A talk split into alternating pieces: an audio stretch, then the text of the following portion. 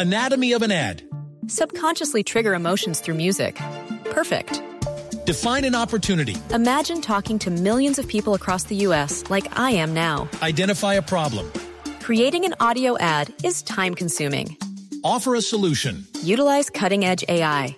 Imagine creating all that in under 30 seconds. Well, we did to create this ad. To learn more about AI in the audio industry, download the white paper from audiostack.ai. Blog Deportivo.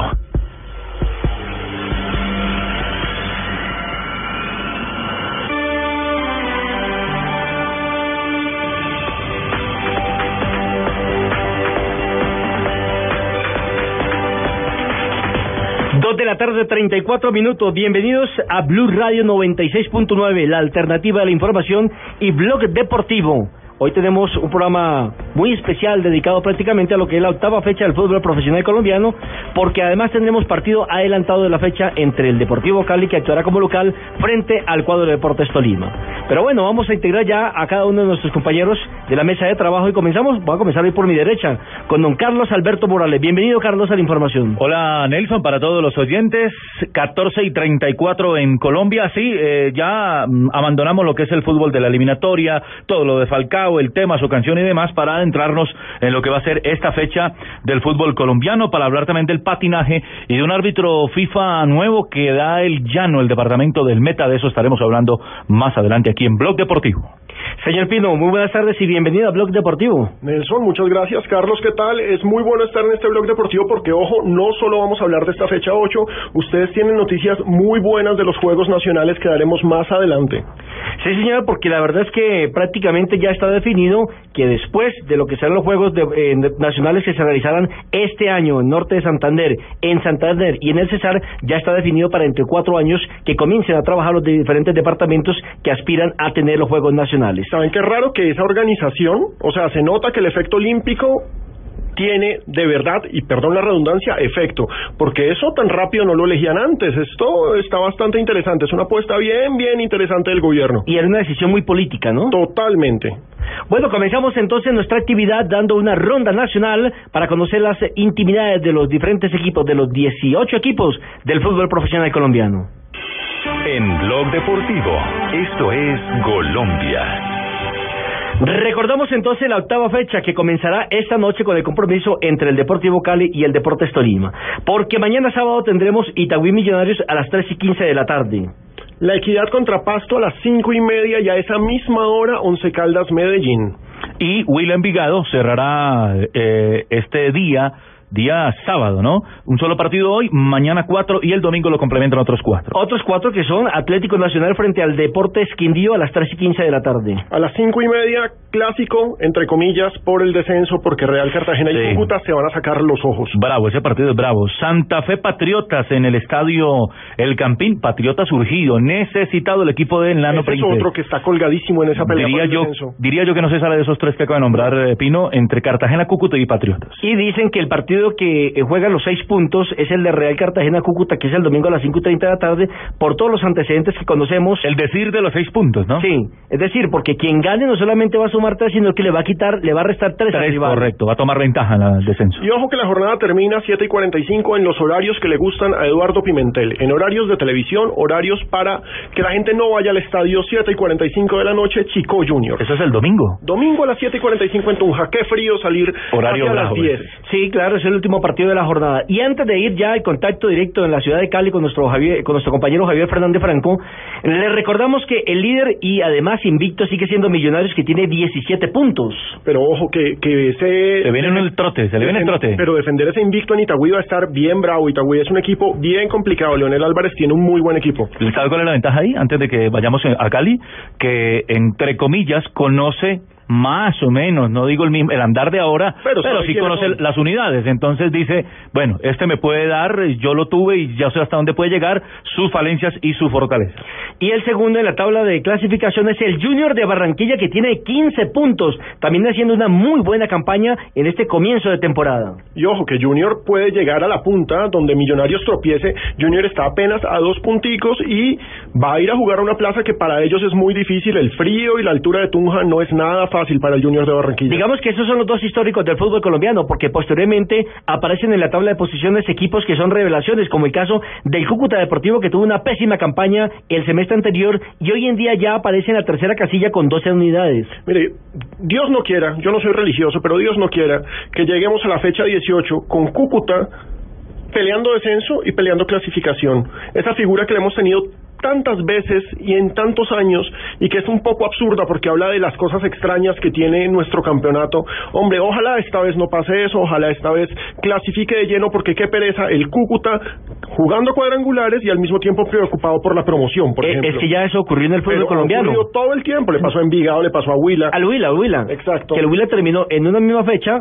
en una misma semana disputando campeonato y disputando eh, el- la promoción en aquella Había oportunidad. podido descender siendo campeón. Es correcto, y Algo había así. podido participar en Copa Libertadores, Sí. incluso siendo eh, un equipo de primera El vez. América estuvo en esas, América estuvo jugando cuadrangulares y al mismo tiempo jugando promoción y la perdió. Podíamos haber tenido campeón en la vez, lo que yo llamo una dimayorada. También hay que eh, resaltar el trabajo del Deportes Quindío, que es cuarto en la tabla con 12 unidades, quinto el Itagüí con 11 puntos, sexto el Boyacá Chico con 11 y séptimo el Deportivo Independiente Medellín, que también tiene 11 unidades. Y digamos que si mañana o hoy se acabara en este momento el campeonato y se tuvieran que escoger los ocho clasificados, el último sería Atlético Nacional con 10 unidades y con una nómina brillantísima, pero que todavía no cuaja. Aunque ha levantado un poco, ¿no? Ha levantado después de la victoria con Tolima, lo eliminó en la Copa Pozobón en el enfrentamiento directo. Digamos que, que va tomando eh, eh, confianza. Esa victoria yo creo que le ayuda mucho. Pues sabe Carlos que ayer hablábamos con Nelson precisamente de eso, es una cosa un poco harta. Tolima fue el amo de ese partido, Nacional lo. Ah, sí, sí. Pero pues, o sea... El dominador fue otro. el- exactamente, el que mandó fue otro. Nacional le está faltando consistencia. Ya está ganando partidos. Recordemos que su partido inmediatamente anterior en la liga fue un 3-0 al Medellín, que también fue un 3-0 raro. el que. Tuvieron que ver mucho unas expulsiones que hubo por ahí. Pero, hombre, digamos que Nacional todavía no cuaja. Es un buen equipo, tiene un buen técnico y tiene una gran nómina. Tendría que hacer mucho más desde mi punto de vista. De hecho, es el equipo con más empates. Tiene cuatro empates Atlético Nacional. Bueno, comenzamos entonces nuestra actividad dando una ronda nacional para conocer las intimidades de los diferentes equipos, de los 18 equipos del fútbol profesional colombiano. En Blog Deportivo, esto es Colombia. Recordamos entonces la octava fecha que comenzará esta noche con el compromiso entre el Deportivo Cali y el Deportes Tolima. Porque mañana sábado tendremos Itagüí Millonarios a las 3 y 15 de la tarde. La equidad contra Pasto a las cinco y media y a esa misma hora Once Caldas Medellín. Y Will Envigado cerrará eh, este día, día sábado, ¿no? Un solo partido hoy, mañana cuatro y el domingo lo complementan otros cuatro. Otros cuatro que son Atlético Nacional frente al Deportes Quindío a las 3 y 15 de la tarde. A las cinco y media, clásico, entre comillas, por el descenso, porque Real Cartagena y. Cúcuta se van a sacar los ojos. Bravo, ese partido es bravo. Santa Fe Patriotas en el estadio El Campín. Patriota surgido, necesitado el equipo de Ese es otro que está colgadísimo en esa pelea Diría por el yo, descenso. diría yo que no se sale de esos tres que acaba de nombrar eh, Pino, entre Cartagena, Cúcuta y Patriotas. Y dicen que el partido que eh, juega los seis puntos es el de Real Cartagena Cúcuta, que es el domingo a las 5 y 30 de la tarde, por todos los antecedentes que conocemos. El decir de los seis puntos, ¿no? Sí, es decir, porque quien gane no solamente va a sumar tres, sino que le va a quitar, le va a restar tres, Tres, correcto. Va a tomar ventaja en el descenso. Y ojo que la jornada termina a 7 y 45 en los horarios que le gustan a Eduardo Pimentel. En horarios de televisión, horarios para que la gente no vaya al estadio 7 y 45 de la noche, Chico Junior. Eso es el domingo. Domingo a las 7 y 45 en Tunja. Qué frío salir Horario hacia las bravo 10. ese. Sí, claro, es el último partido de la jornada. Y antes de ir ya al contacto directo en la ciudad de Cali con nuestro Javier, con nuestro compañero Javier Fernández Franco, le recordamos que el líder y además invicto sigue siendo Millonarios que tiene 17 puntos. Pero ojo que, que ese... Se viene en el trote, se le viene el trote. Pero defender ese invicto en Itagüí va a estar bien bravo. Itagüí es un equipo bien complicado. Leonel Álvarez tiene un muy buen equipo. ¿Sabe cuál es la ventaja ahí? Antes de que vayamos a Cali, que entre comillas conoce más o menos, no digo el mismo, el andar de ahora, Pero pero, sí conoce son. las unidades. Entonces dice, bueno, este me puede dar, yo lo tuve y ya sé hasta dónde puede llegar, sus falencias y su fortaleza. Y el segundo en la tabla de clasificación es el Junior de Barranquilla que tiene 15 puntos, también haciendo una muy buena campaña en este comienzo de temporada. Y ojo que Junior puede llegar a la punta donde Millonarios tropiece. Junior está apenas a dos punticos y va a ir a jugar a una plaza que para ellos es muy difícil. El frío y la altura de Tunja no es nada fácil para el Junior de Barranquilla. Digamos que esos son los dos históricos del fútbol colombiano, porque posteriormente aparecen en la tabla de posiciones equipos que son revelaciones, como el caso del Cúcuta Deportivo, que tuvo una pésima campaña el semestre anterior y hoy en día ya aparece en la tercera casilla con 12 unidades. Mire, Dios no quiera, yo no soy religioso, pero Dios no quiera que lleguemos a la fecha 18 con Cúcuta peleando descenso y peleando clasificación. Esa figura que le hemos tenido tantas veces y en tantos años y que es un poco absurda porque habla de las cosas extrañas que tiene nuestro campeonato. Hombre, ojalá esta vez no pase eso, ojalá esta vez clasifique de lleno porque qué pereza el Cúcuta jugando cuadrangulares y al mismo tiempo preocupado por la promoción, por Eh, ejemplo. es que ya eso ocurrió en el fútbol Pero colombiano. ocurrió todo el tiempo, le pasó a Envigado, le pasó a Huila. Al Huila, Huila. Exacto. Que el Huila terminó en una misma fecha, en una misma semana disputando campeonato y disputando eh, el- la promoción en aquella Había podido descender siendo campeón. Es correcto, y había así. podido participar en Copa Libertadores, Sí. incluso siendo eh, un equipo de primera vez. América estuvo en esas, América estuvo jugando cuadrangulares y al mismo tiempo jugando promoción y la perdió. Podríamos haber tenido campeón en la B, es lo que yo llamo una dimayorada. También hay que eh, resaltar el trabajo del Deportes Quindío, que es cuarto en la tabla con 12 unidades, quinto el Itagüí con 11 puntos, sexto el Boyacá Chico con 11 y séptimo el Deportivo Independiente Medellín, que también tiene 11 unidades. Y digamos que si mañana o hoy se acabara en este momento el campeonato y se tuvieran que escoger los ocho clasificados, el último sería Atlético Nacional con 10 unidades y con una nómina brillantísima, pero que todavía no cuaja. Aunque ha levantado un poco, ¿no? Ha levantado después de la victoria con Tolima, lo eliminó en la Copa Pozobón en el enfrentamiento directo.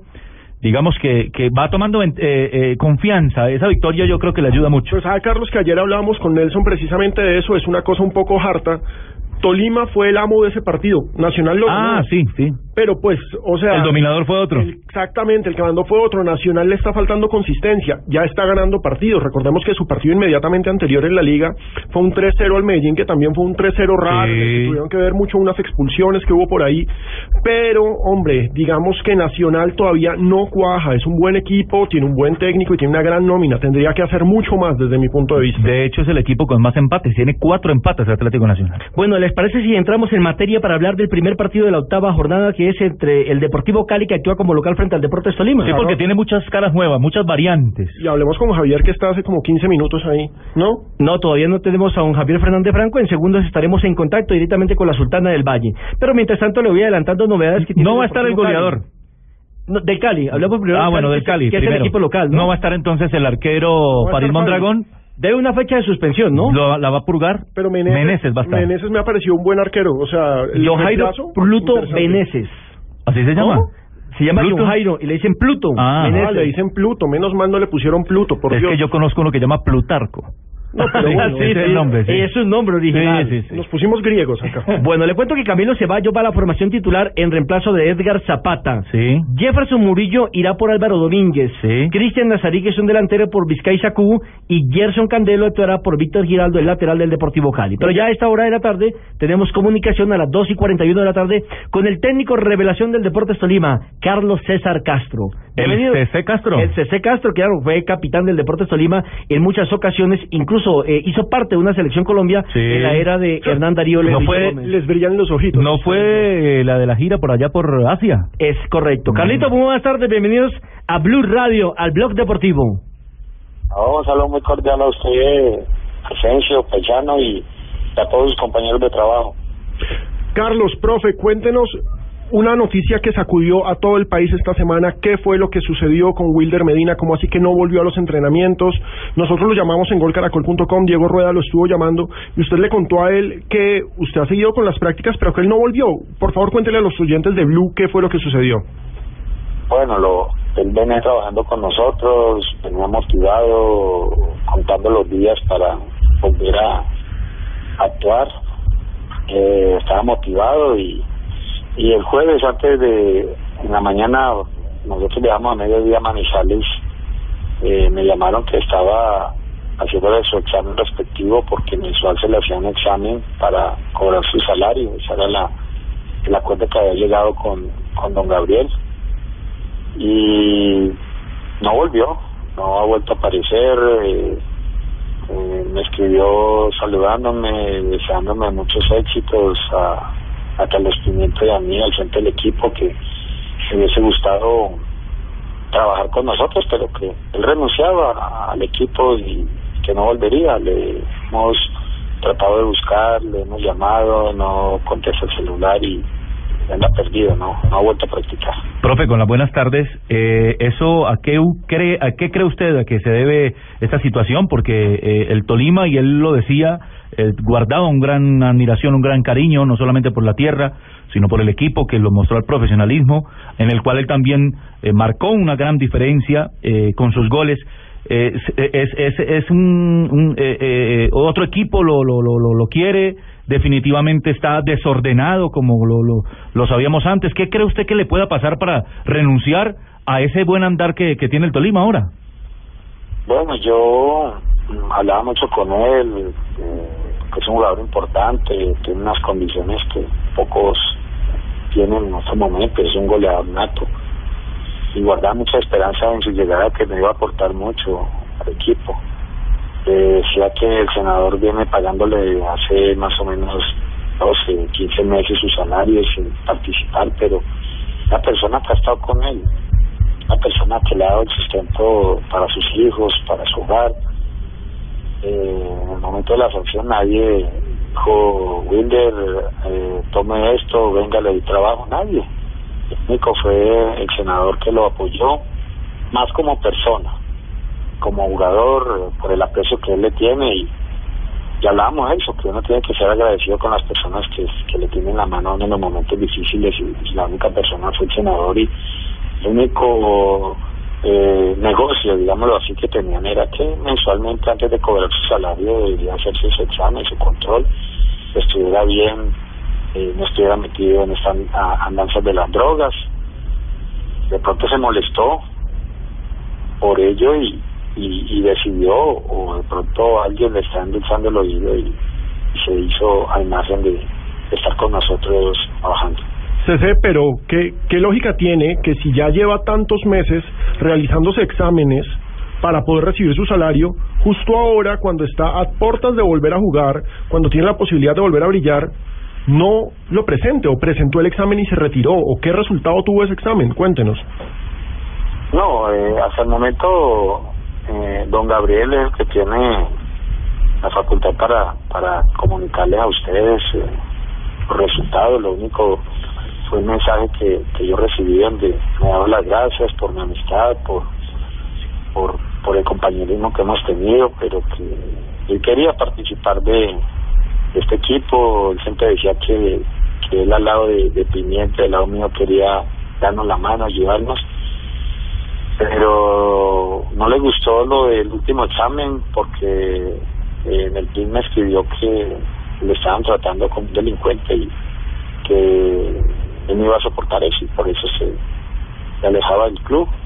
Eh, yo hablé con el médico y lo único es que le iban a hacer un examen igual eh, que hacen cuando doping. Mire, Carlos, sin querer comprometerlo, eh, usted sabe que yo tengo buenas fuentes en la ciudad de Ibagué y una de ellas me ha contado que él era desordenado en su vida privada. Incluso saliendo ya Hernán Torres del Deportes Tolima, alguna vez llegó en estado de alicoramiento, es decir, que él no entró en esa disciplina que se necesitaba para poder limpiar su imagen y para poder volver al fútbol profesional colombiano. Él ya sabía que había unas normas preestablecidas, que tenía que presentar unos exámenes mensualmente para que le pudieran pagar su sueldo y demostrar que estaba cumpliendo con esa sanidad interna. Y la verdad es que eh, con esta decisión lo que nos deja entrever es que él no se estaba cuidando. Sí, claro, o sea, uno le comentan a que, lo ven en tal parte, que, no se estaba cuidando, que tenía desordenado, pero a las prácticas él llegaba normal a hacer su trabajo de gimnasio, su trabajo en la parte física y futbolística, y eso sí, lo veía prácticamente los últimos meses estaba bastante bajo de peso, eso sí, lo hemos notado en el grupo y le hemos comunicado y o no, que, estaba en el peso ideal, que le gustaba así, que así iba a rendir mucho más, eso era lo que hablábamos con él. Profe, eh, me nos parece, o me parece a mí un poco eh, eh, eh, loca la, la, la, situación de él, poco inteligente también, si no, le están triste, pagando. Muy triste. Y triste, porque eh, le iba a preguntar justamente eso. Usted, profe, que lo, lo tiene, lo tuvo, lo conoció y, y a diario estuvo o está con él ahí en Ibagué, eh, eh, lo puede lo puede corroborar. La pregunta es, ¿usted cree que perdimos, digo perdimos en el ámbito del fútbol, no solamente el Tolima, sino Colombia, a este delantero? Definitivamente ya no hay, no hay caso con Wilder. Pues si, si siguió en sus andanzas es difícil porque él, él, no consume para estimularse para jugar, ya el organismo le, le pide. Cuando uno le da hambre de comer, cuando le da sed. Lo mismo pasará con las drogas, ese es el, el, el lo que nosotros hemos analizado con, con los compañeros, eh, con el tipo de trabajo que tenemos aquí en Tolima, pero yo pienso que la persona más triste en este momento es por lo que está atravesando Wilder es el senador. Tiene una fe grande, hablamos muchas veces que como un hijo lo quería ayudar, él no en la parte futbolística está lo dejó a segundo plano, era la parte la parte personal, la parte anímica, porque todos los problemas económicos, su familia, nosotros los futbolistas venimos de, de estratos bajos, donde nos labramos un futuro con el fútbol. Y las condiciones que Miguel le dio a Wilder era para triunfar y sabemos que tiene una familia numerosa, su familia es humilde, dependen de él y creo que, y estoy seguro que, que la persona más afectada por, por su desaparición, por su no ir a prácticas, es el senador Camargo. Venga, profe, usted que sí lo vio, al menos cuéntele a los hinchas del Tolima cómo era esa pareja, Robin Ramírez, Wilder Medina, porque todos se quedaron con las ganas de verlo, la verdad. Quedamos frustrados. Pintaba para ser una de las mejores Uy. parejas de ataque de este semestre en Colombia. No, ese era un sueño grande que teníamos porque Wilder cuando hacíamos fútbol siempre hacía goles en las prácticas, pase gol, es un jugador muy inteligente y Dios le dio algo que pocos jugadores tienen y juega y, y las opciones se le, se le colocan en sus pies y, y definen magistralmente. Era un jugador que, que nos aportaba. Yo tenía eh, una gran ilusión de verlo, como ustedes dicen, jugando al lado de Robin, jugador aguerrido, Robin paraguayo de temperamento que las corre y la inteligencia y la sabiduría de Wilmer para moverse a abrir espacios.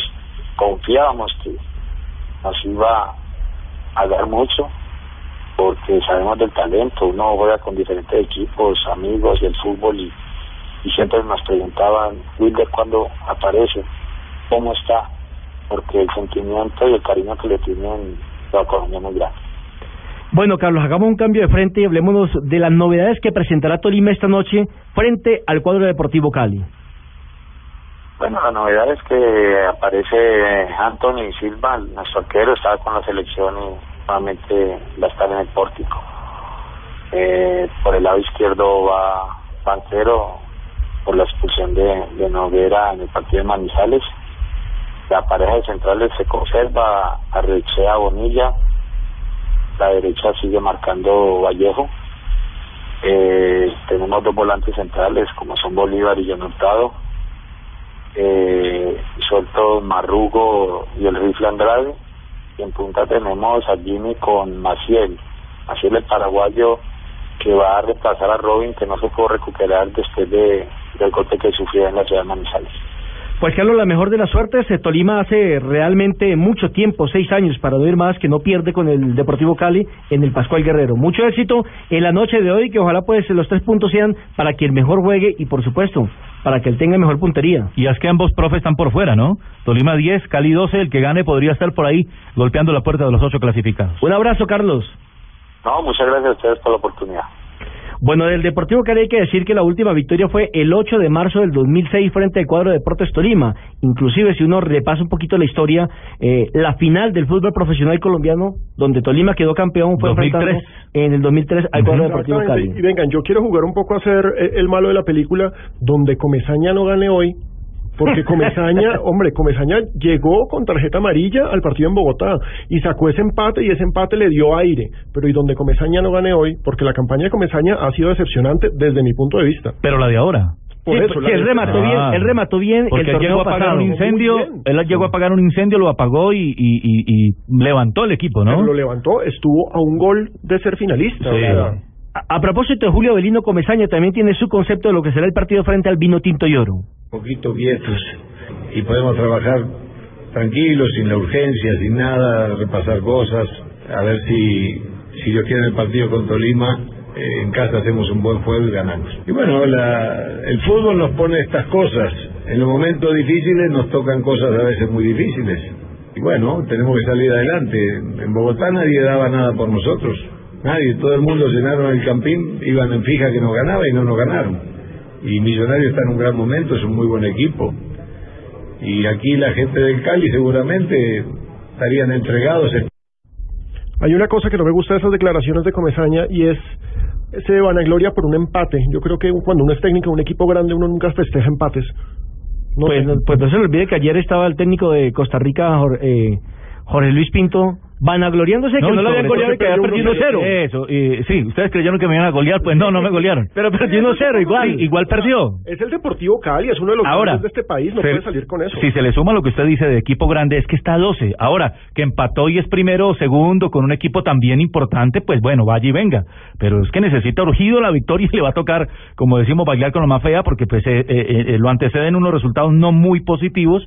Y como les digo, como lo decíamos, 12 tirando por allá 3 o 14 si llega a perder este partido. Cali tiene 8 puntos, está en el puesto 12, mientras que el Deportes Tolima tiene 10 unidades. Hace un momentico hablé a propósito con dos personas que tienen que ver con el Deportes Tolima. El senador Gabriel Camargo Salamanca, quien es el máximo accionista y presidente, sobre el tema de Wilder Medina. Está muy preocupado y muy decepcionado, pero nos ha dicho que no puede salir al aire porque como él está pagando una sanción impuesta por la Comisión Disciplinaria de la Di Mayor, por Bocón, entonces no quiere exponerse a otra sanción. Pero es verdad, o sea, lo castigaron por abrir la boca, así como castigan a Pimentel cada vez que Pero yo pregunto, cosas excesivas. ¿abrir la boca diciendo verdades o mentiras? No diciendo verdades, pero es que ese es el problema con la Comisión Disciplinaria de la Mayor. La Comisión Disciplinaria de Mayor es bastante acomodada. Nada más miremos la lista de jueces FIFA para el próximo año. Que ya más adelante lo vamos a tocar. Y también tuve la oportunidad de hablar con Jorge Luis Bernal, el exdirector técnico hasta hace tres fechas del Deportes Tolima, y pues hombre, él me ha dicho que simplemente está decepcionado porque no se le dio un trato como profesional de la actividad que es, sino que por el contrario fue maltratado, eh, se le quería meter en la formación titular y por eso decidió dar un paso al costado.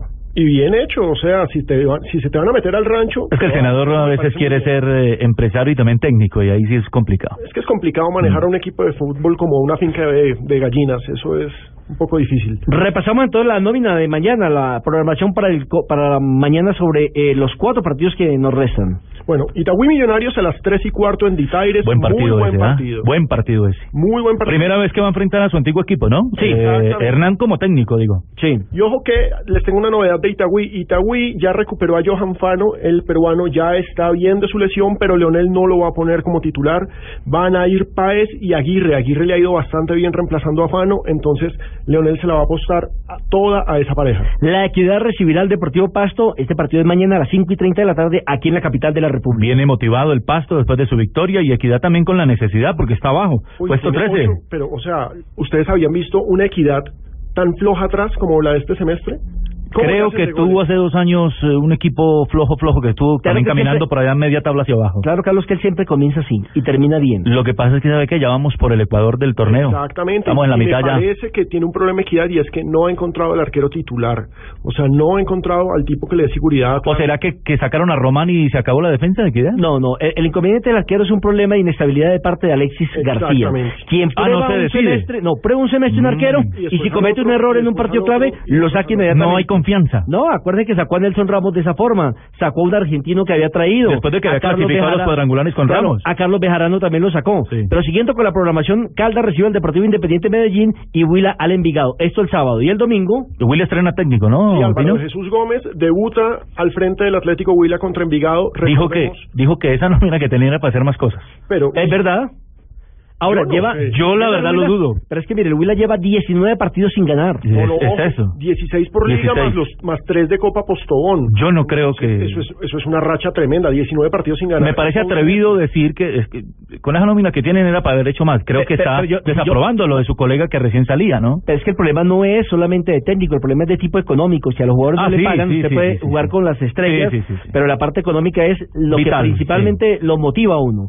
Santa Fe recibe a Patriotas aquí el domingo a las las 5 y 30 de la tarde, Cartagena al Cúcuta Deportivo a las 5 y 30 de la tarde y cerramos con Boyacá Chico frente al Junior. Este Mira, partido se sí muy repetido, Nacional ¿no? Quindío.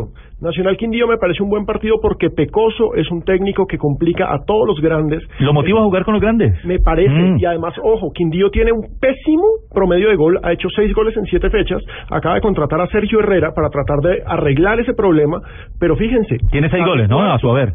Seis goles a favor y está de cuarto, o sea, ganarle al Quindío es complicadísimo. Ahí va el Quindío en la pelea y está sacando una ventajita interesante en la lucha contra el descenso porque Quindío estaba metido, yo creo que se salva.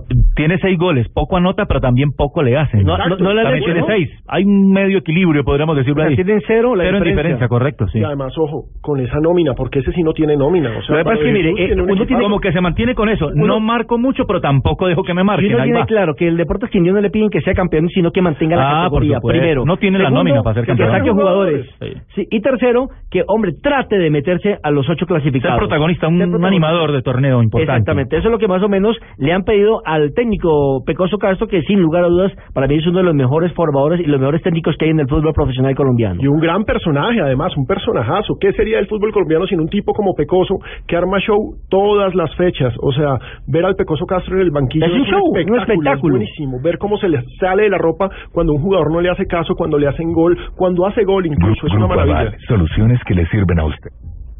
Bueno, dos de la tarde, 59 minutos, vamos a voces y sonidos, después una pausa y seguiremos en la segunda media hora, por supuesto, con el blog deportivo y todos los temas que tienen que ver con el deporte nacional e internacional.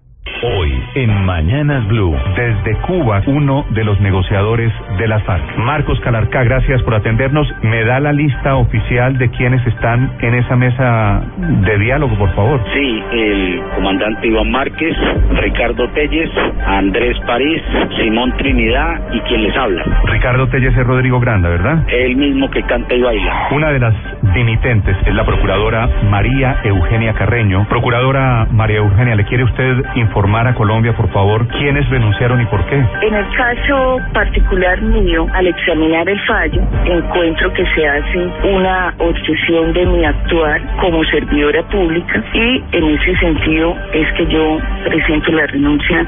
Álvaro Uribe Vélez. Sobre este tema de la negociación de paz, ¿qué expectativas tiene usted? El gobierno se sienta a negociar con una seguridad deteriorada, con un terrorismo recrudecido y sin exigirle al terrorismo cese de actividades criminales. Esa es para mí la primera preocupación. Mañanas Blue, en Blue Radio y bluradio.com. Este domingo, después de las noticias del mediodía, en Mesa Blue, todo lo que tiene que ver con la telefonía celular. ¿Hacia dónde se dirige la banda 4G? Soluciones a sus inquietudes en Mesa Blue. Este domingo, después de las noticias del mediodía, presenta Felipe Zuleta en Blue Radio y bluradio.com. La nueva alternativa.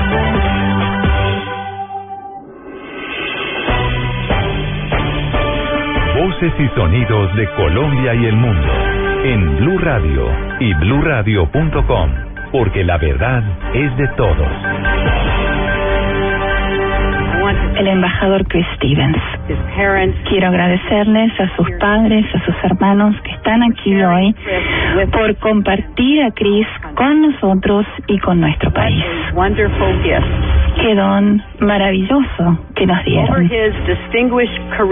A lo largo de su distinguida carrera en el servicio de exteriores, estuvo en muchos, muchos sitios del mundo.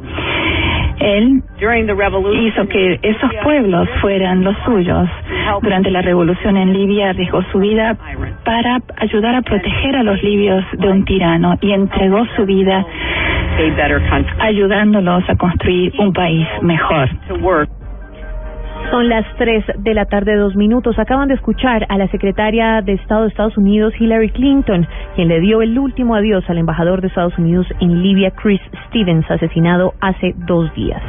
En otras noticias, el secretario de Obras del municipio de Soledad, en el Departamento del Atlántico, intentó suicidarse en las últimas horas. La noticia con Margarita Ariza. En grave estado de salud se encuentra el secretario de Obras Públicas del municipio de Soledad, Robman Niebles Ortega. El funcionario al parecer intentó suicidarse esta madrugada en su casa del barrio El Bosque en el suroccidente de Barranquilla, cortándose las venas en ambas muñecas y en el cuello, con un exacto bisturí para documentos. De inmediato fue trasladado a la clínica Murillo, donde a esta hora es preparado para intervenirlo quirúrgicamente.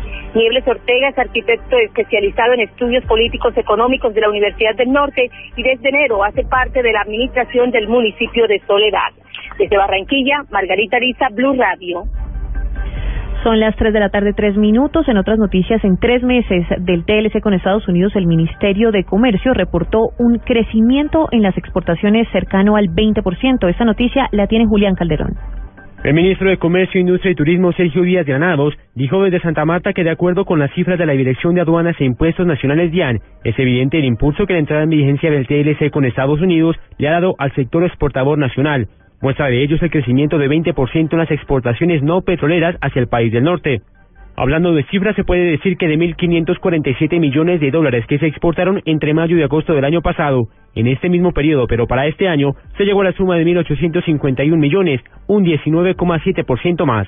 Los sectores que más se han destacado en el primer trimestre de vigencia del acuerdo comercial son el agropecuario, el de maquinaria y equipo, el de la agroindustria y el sector automotriz. Julián Calderón, Blue Radio. Son las 3 de la tarde, cuatro minutos. Estas son las noticias contrarreloj en Blue Radio. Javier Botero Álvarez renunció a su cargo como viceministro de Educación.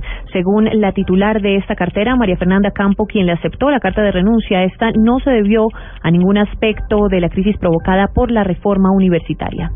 En Cali, más de 60 policías encubiertos se encargan de la seguridad dentro del sistema de transporte masivo, masivo NIO. Los policías infiltrados ya han logrado más de 215 capturas. Partidarios de una coalición de izquierda y exaliados del presidente de Ecuador, Rafael Correa, se manifestaron hoy en contra del Consejo Nacional Electoral de este país, al que acusaron de intentar dejarlos fuera de los comicios del 2013. Son las 3 de la tarde, 5 minutos. Sigan en Blue Radio. La mejor información de los deportes en Blog Deportivo la trae Gillette, la afeitada oficial de la Selección Colombia de Fútbol. Ellos no entrenan para ser buenos, cada día se entregan para ser los mejores. La preparación es muy importante y ellos lo saben. Por eso usan Gillette, que les da la confianza que necesitan para lograrlo todo, para verse, sentirse y ser lo que ellos quieren ser.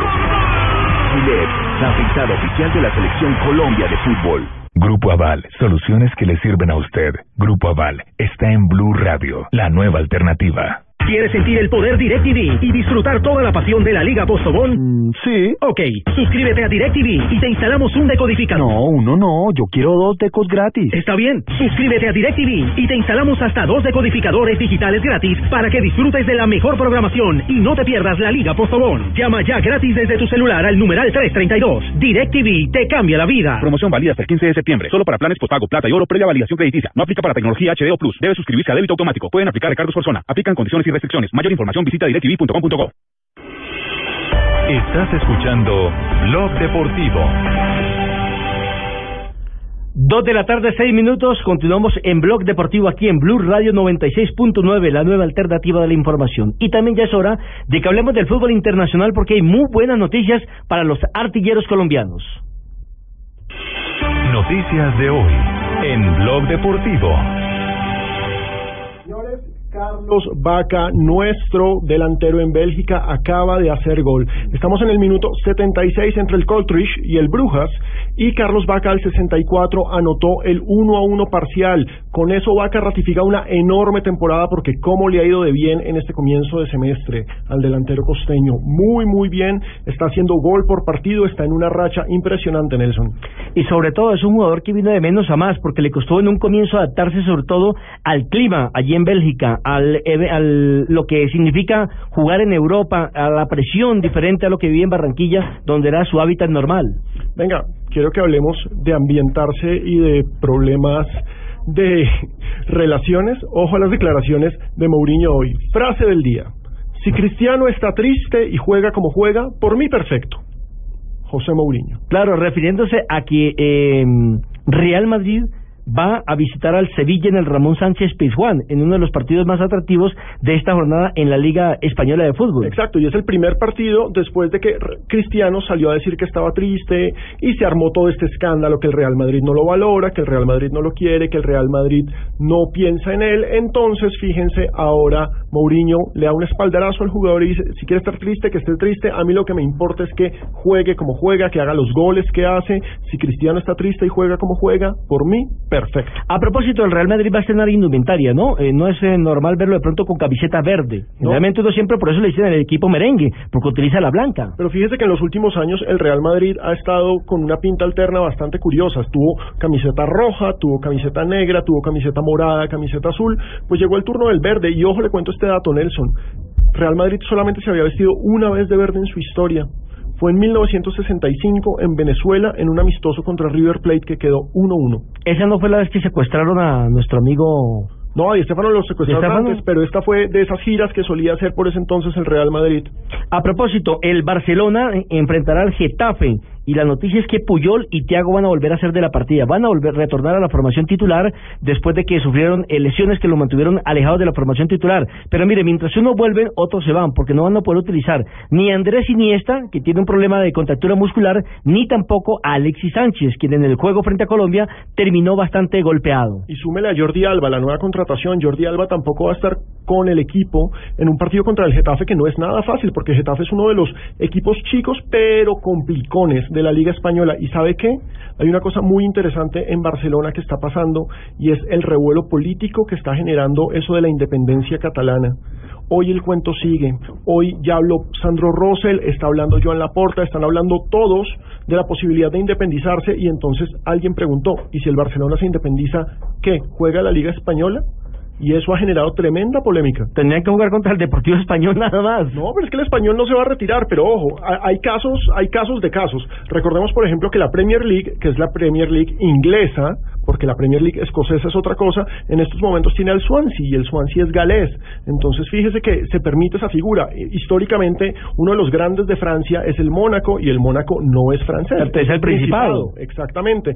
Entonces, eso en estos países se da, pero para España el hecho de que Cataluña esté hablando de independencia es un tema harto. Está con esta crisis y en momentos de crisis todo el mundo trata de sacar rancho aparte. Eso siempre pasa. Recordemos la jornada número 4 de la Liga Española que tendrá a Málaga frente al Levante, a Valencia enfrentando al Celta, Getafe se enfrenta con el Barcelona, Sevilla recibe al Real Madrid, el Español frente al Athletic, Granada ante el Deportivo, Osasuna frente al Mallorca, Real Sociedad ante Zaragoza, Atlético, este es el de Falcao García, ante Rayo Vallecano y Valladolid frente al Betis. Venga, y si quiere pasemos a la otra península, pasemos a la península italiana porque el calcio está realmente interesante. Juventus pinta muy bien, Juventus juega en esta fecha contra el Génova o Genoa, como le quieran decir, y ojo que Juventus tiene una noticia que me parece pesada, lo de el cuento de Antonio Conti.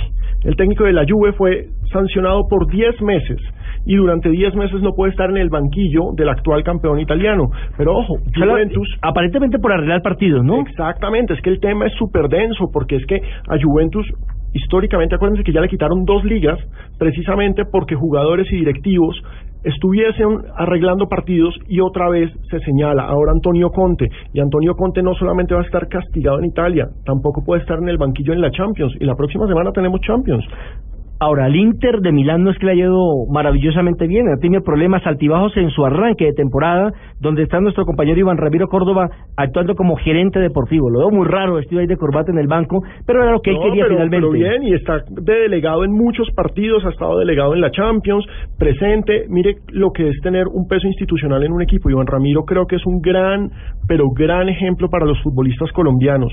Es un tipo que después de una exitosísima carrera en un club grande y poderoso, como el Inter de Milán, porque no estamos hablando de cualquier perico de los palotes, estamos hablando de uno de los equipos más grandes de Italia y uno de los equipos más grandes del mundo.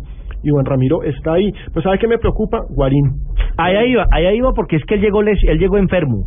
Llegó con, una, con un cuadro gripal, creo, a Milán y no se ha podido integrar normalmente a los entrenamientos del conjunto lombardo. Sí, no, y además que ah, Guarín, que llega en un buen momento, o sea, recordemos, ha tenido unas buenas presentaciones, estaba ganando un lugar como eje del medio campo del Inter. hombre, justo tiene una lesión en este momento y justo llega en el momento en el que el Inter no brilla como antes, porque fíjese que en las casas de apuestas italianas, y este es uno de esos datos curiosos, porque uno siempre le tiene que hacer caso a las casas de apuestas, dan como favorito para el título a Juventus, como segundo favorito al Napoli, e incluso ponen a Udinese por encima del Inter de Milán, y me parece que eso no es nada, pero nada bueno para el equipo de Freddy Guarín, y en el que, como ya lo decía Nelson, está como dirigente, como parte de la dirigencia, Iván Ramiro Córdoba. ¿Quiere que recordemos, Nelson, cómo es la jornada de este fin de Pero semana? por en Italia? supuesto, por supuesto, porque todo el mundo va a estar atento al desempeño de los colombianos. Recordemos que allí está eh, actuando Pablo Hermero, que está actuando eh, Cuadrado, que es uno de los jugadores que fue importante. Muriel, el que le acaban de renovar el contrato hasta el 2017, aunque está lesionado, pero le renovaron el contrato hasta el 2017, lo cual implica que Udinese le tiene mucha fe. Mire, el sábado tenemos Palermo Cagliari y Milan Atalanta. Ojo con el Milan, que el Milan viene como dando tropezones y en el Milan tenemos colombianos, tenemos a Cristian Zapata y a Mario Yepes. El Milan no ha logrado consolidarse después de esa especie de poda o de pelada que tuvo en el mercado de, de, verano. Se le fueron muchos jugadores importantes. Se fue Ibrahimovic, que era el señor que hacía los goles, y de ahí para abajo empieza a perder cosas. El domingo tenemos jornada larga. Chievo Verona contra Lazio, Fiorentina Catania, Génova, como ya lo dije, contra Juventus, Napoli Parma, partido de colombianos, Zúñiga contra Dorlan Pavón, el Pescara en el que está Quintero contra Sampdoria, y ojo que Pescara necesita empezar a sumar porque a Pescara le están metiendo a tres goles por partido y eso no es bueno. El Pescara es el primer candidato al descenso en Italia. Roma Bolonia, Siena Udinese, en Udinese se da como un hecho la titularidad de Pablo Armero y Torino Inter. Inter ojalá sume por fuera, aunque Torino es un equipo realmente complicado en casa. Ahora hagamos un cambio de frente, hablemos de la Premier League. Antes de ir, por supuesto, con la Copa Davis, porque también hay partidos interesantes. Por ejemplo, mire, el Norwich se enfrenta al West Ham United. Aquí no pasa nada. Partido normal. Ah, pues sabe que a mí me gusta ver la Premier. O sea, yo prefiero ver No, Premier lo que pasa es que hay mejores partidos, digámoslo así. Sí. Por ejemplo, como el de Arsenal contra el Southampton. El Aston Villa se enfrenta al Swansea City. El Fulham ante el West Bromwich. El Manchester United ante el Wigan, del antiguo equipo de Hugo Rodallega. El Queen's Park Rangers ante el Chelsea. Y ojo con ese partido, mire, en Inglaterra están preocupadísimos porque Queen's Park Rangers contra Chelsea es volver a tener frente a frente a Ferdinand y a Terry. Recordemos que a Terry le quitaron la capitanía de la selección inglesa porque trató de negro, tuvo expresiones racistas. A Terry, no, a Terry le quitaron. Exactamente, a Terry le quitaron la capitanía de la selección inglesa por las expresiones racistas contra Ferdinand, sí, que es jugador del Queen's Park Rangers. Pero no es Río, pero no es Río No, es el Ferdinand, es el menor. hermano menor de, es el de hermano compañero de Terry en la selección inglesa, curiosamente. Exactamente, y entonces ojo que se van a sacar chispas, porque parece ser que Terry ha dicho en su círculo social que se va a vengar en este partido. ¿Usted se imagina un choque entre estas dos bestias? Por Dios. Además que Terry se ha metido en demasiados problemas. Recordemos que hace exactamente un año también tuvo inconvenientes por quitarle la novia a uno de sus compañeros. Terry, una joya, qué compañerazo es. Qué Otros compañerazo. compromisos son el Stoke City frente al Manchester City y el Sunderland frente al Liverpool. Pobre Liverpool, mire, yo soy de los que le hace fuerza al Liverpool. Liverpool este año no tiene nada. Liverpool está muy pobre, pero muy pobre. Y el Sunderland es buen local. Vamos a ver si se roba un puntico el Liverpool de allá. El domingo tendremos Reading frente al Tottenham Hotspur y el lunes, como ellos se acostumbran a tener un partido para cerrar la fecha, eh, tendremos el compromiso entre Everton y el Newcastle. Mire, otro dato importante de esta jornada, en el Stoke City va a debutar Michael Owen. Michael Owen, recordemos, balón de oro en el 2001, Michael Owen, uno de los grandes jugadores ingleses de este siglo. La revelación fue en su momento del fútbol italiano. El fútbol inglés, perdón. Lastimosamente llegó al Real Madrid y después una lesión lo mermó, pasó por el Newcastle, pasó por Manchester United, casi siempre chupando banca. El Stoke City le abre las puertas y le dice, ok, venga usted y reconstruyase acá, tiene 32 años y bueno, su reto es enorme, tiene que debutar contra el actual campeón de Inglaterra, el City. Tiene dos pasiones, el fútbol y la carrera de caballos, donde ha invertido mucho dinero comprando sementales, comprando pura sangre. ¿Y apostará? No, claro, claro, claro, claro. Esa es una enfermedad en los eh, técnicos y jugadores ingleses. A propósito, la tabla nos dice que el Chelsea es primero con nueve puntos y hay equipos sorpresa como el Swansea City, que es segundo con siete unidades, al igual que el West Bromwich, también con siete puntos, cuarto el Manchester City con siete y quinto el Manchester United con seis unidades. Ese segundo y tercero los vuelan de ahí rapidito, no, les ojo, alcanza. les voy a contar una cosa del Swansea. El Swansea, que es galés, como lo contábamos ahora con lo del Sí. Barcelona, Swansea está, es dirigido por Laudrup. ¿Se acuerdan de Laudrup, que era un crack? Michael, Michael. Exactamente. Sí. Michael Laudrup. Y resulta que ese Swansea juega sabroso. O sea, es un equipo que pone la pelota al piso, juega rarísimo, o sea, juega a lo que La juega... antítesis de los ingleses. Exactamente, a lo que juega el Arsenal, a lo que a veces juega el Manchester United, juega muy, muy bien el Swansea, entonces yo creo que no va a estar para pelear título, No. pero va a estar para clasificar a Europa. Es un Claro, no les alcanza porque tampoco tienen los jugadores de la jerarquía. nómina. O la nómina amplia que les aguante. ¿no? Claro, claro, claro. Entonces, Y allá equipos- que hay eh, la FA Cup, está la Copa La de la Carling, Liga, exacto. la Carling y la otra. Entonces son... Eh, Es decir, son, equi- son equipos que terminan siendo animadores de campeonato, pero no protagonistas, llegando a las eh, copas europeas como primero, segundo, tercero o cuarto. Exactamente, pero bueno, de todas formas, fíjense, todos disfrutamos viendo Premier League. ¿Quién no madruga para Ah, sí. Y mucho más cuando hay colombianos, como por ejemplo cuando jugaba Rodallega, cuando jugaba Juan Pablo Ángel, el mismo delantero John que... Biafara Con allá. Asprilla. John Biafara. Y, uy, eh, el Newcastle, Asprilla. que jugó. Hizo una muy buena, muy buena campaña. En el otro que- Barcelona lo recuerdan mucho, Asprilla. por Otro que fue goleador, el, Tres goles, sí. el Vallecaucano. ¿Juan Pablo Ángel? No, no, no, el Vallecaucano que mm, hasta hace poco hizo parte del Deportes Quindío. Y fue uno, Ah, Hamilton primeros. Rica, jugó en el Middlesbrough.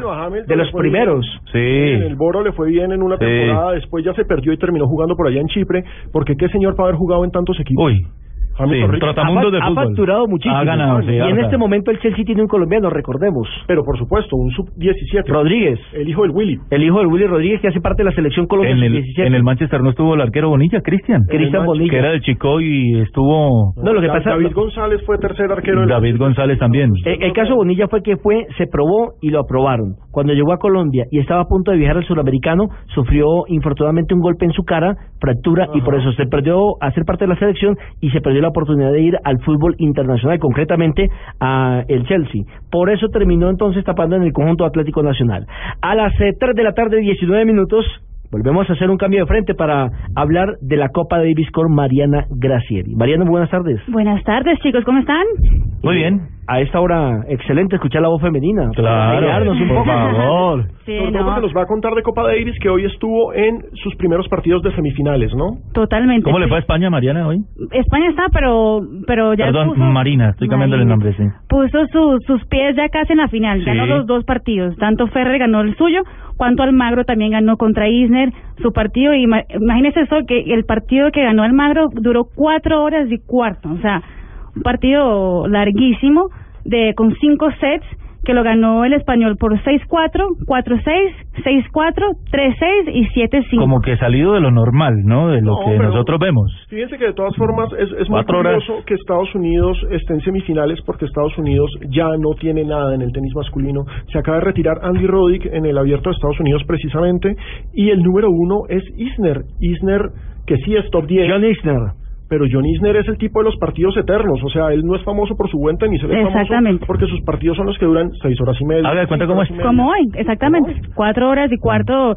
Y eso que, bueno, Ferrer lo hizo mucho más, más tranquilito, en una hora, poquito. Rápido, ganó, fácil. sí, fácil, fácil. A, a Isner lo vi jugando en Bogotá. ¿Hace cuánto? No hace mucho. Vino a jugar en la Plaza de Toros. Ah, pero claro. Con la Copa Davis contra los Claro colombianos. sí. Ahí, grandote, tipo grandote. No, de y es el, y es el primer partido que yo veo que se juega en la Plaza de Toros. Bueno, y les Sí, porque en cuento, España se ha jugado. Normal, sí. les cuento que posiblemente la final podría ser entre Argentina, ¿no? Porque del Protro ganó hoy a Stepanek, el checo, eh, también facilito, 6-4, 6-4 y 6-2, fácil. Y ahorita se está jugando en este momento Juan Mónaco contra Verdic. Y ojo que Verdic es número 5 del mundo y está en un gran año. Me parece que ese partido del domingo del Potro Verdic va a estar realmente interesante, aunque si Mónaco gana hoy, eso se resuelve mañana en. Exactamente, ese exactamente. Es el punto a favor de Estados Unidos. ¿sí? Los hermanos Bryan son absolutamente imbatibles en dobles y ellos van seguramente a rescatar mañana el punto para Estados Unidos para dej- dejar la serie para el domingo contra España. O sea, en ese momento está, bueno, Mónaco va ganando porque digamos que Verdic está en el cuarto set, está ganando, pero eh, vamos, primer set ganó Verdic 6-1, segundo set ganó Mónaco 6-4, tercer set ganó Mónaco 6-1 y ahorita estamos en el cuarto set y estamos seis- 5-4 ganando Verdic, entonces todo puede pasar en este partido. Vengan, eh, para que ubiquemos un poco a la gente, porque me parece importante, la Copa Davis es un torneo de naciones. Es aparte de los Grand Slams, aparte de los Masters, aparte de los Challengers.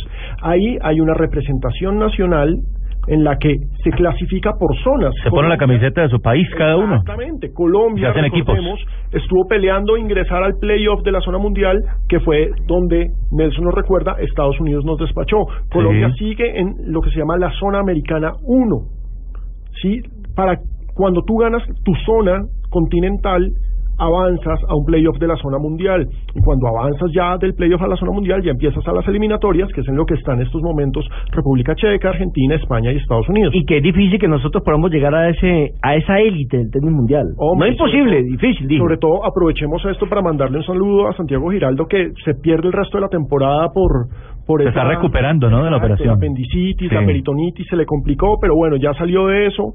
Eh, está en recuperación en Cali, me contaron, mucha suerte para él. Además tiene dos, dos ventajas, tiene dos características. Uno que es muy buen tenista y dos que es un gran profesional, un gran tipo, una gran persona que siempre que lo requiere los medios de comunicación está ahí presente, no tiene ningún inconveniente para hablar, para exponer lo que piensa, lo que siente. No, y, y a Giraldo yo le abono una vaina que es, perdón por lo que va a decir, no se pongan bravos, es muy poco colombiana, o sea, él no se ha por vencido nunca. Giraldo no se da por vencido nunca y por eso ha logrado hacer lo que ha hecho. En estos momentos es el colombiano mejor rankeado de la ATP. Eh, desde que tenemos el nuevo sistema de ranking es el colombiano que históricamente ha ocupado la mejor posición y mejor en la historia, ¿no? Del tenis colombiano. Giraldo merece todo mi respeto, es un grandísimo profesional. A las 3 de la tarde, 23 minutos, hacemos una nueva pausa en Blog Deportivo y ya retornamos con muchísima más información que nos queda aquí en nuestra mesa de trabajo. Estás escuchando Blog Deportivo. Ellos no entrenan para ser buenos, cada día se entregan para ser los mejores. La preparación es muy importante y ellos lo saben. Por eso usan Gillette, que les da la confianza que necesitan para lograrlo todo, para verse, sentirse y ser lo que ellos quieren ser. Gillette, la afeitada oficial de la Selección Colombia de Fútbol. Toma un shot todos los días y ponte abeja con Apifol, el suplemento multivitamínico fácil de tomar, de rápida absorción y rico sabor a miel. Ponle acción a tu vida todos los días. Este producto es un suplemento dietario, no es un medicamento y no suple una alimentación equilibrada. Takeda, innovación y salud. Cafam Éxito. Nos haríamos para cuidarte. Encuentra una droguería Cafam en tu éxito más cercano. Más de 165 droguerías en 49 ciudades del país. Droguerías Cafam. Calidad con toda confianza. Vigilado Super Subsidio.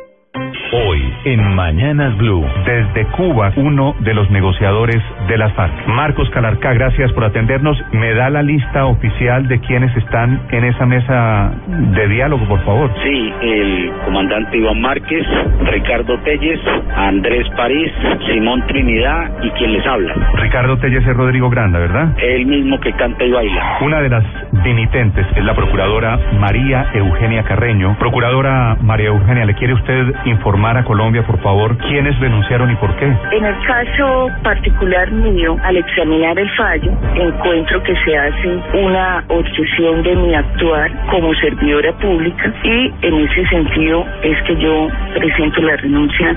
Álvaro Uribe Vélez, sobre este tema de la negociación de paz, ¿qué expectativas tiene usted? El gobierno se sienta a negociar con una seguridad deteriorada, con un terrorismo recrudecido y sin exigirle al terrorismo jefe de actividades criminales. Esa es para mí la primera preocupación. Mañanas Blue, en Blue Radio y bluradio.com. Estás escuchando Blog Deportivo.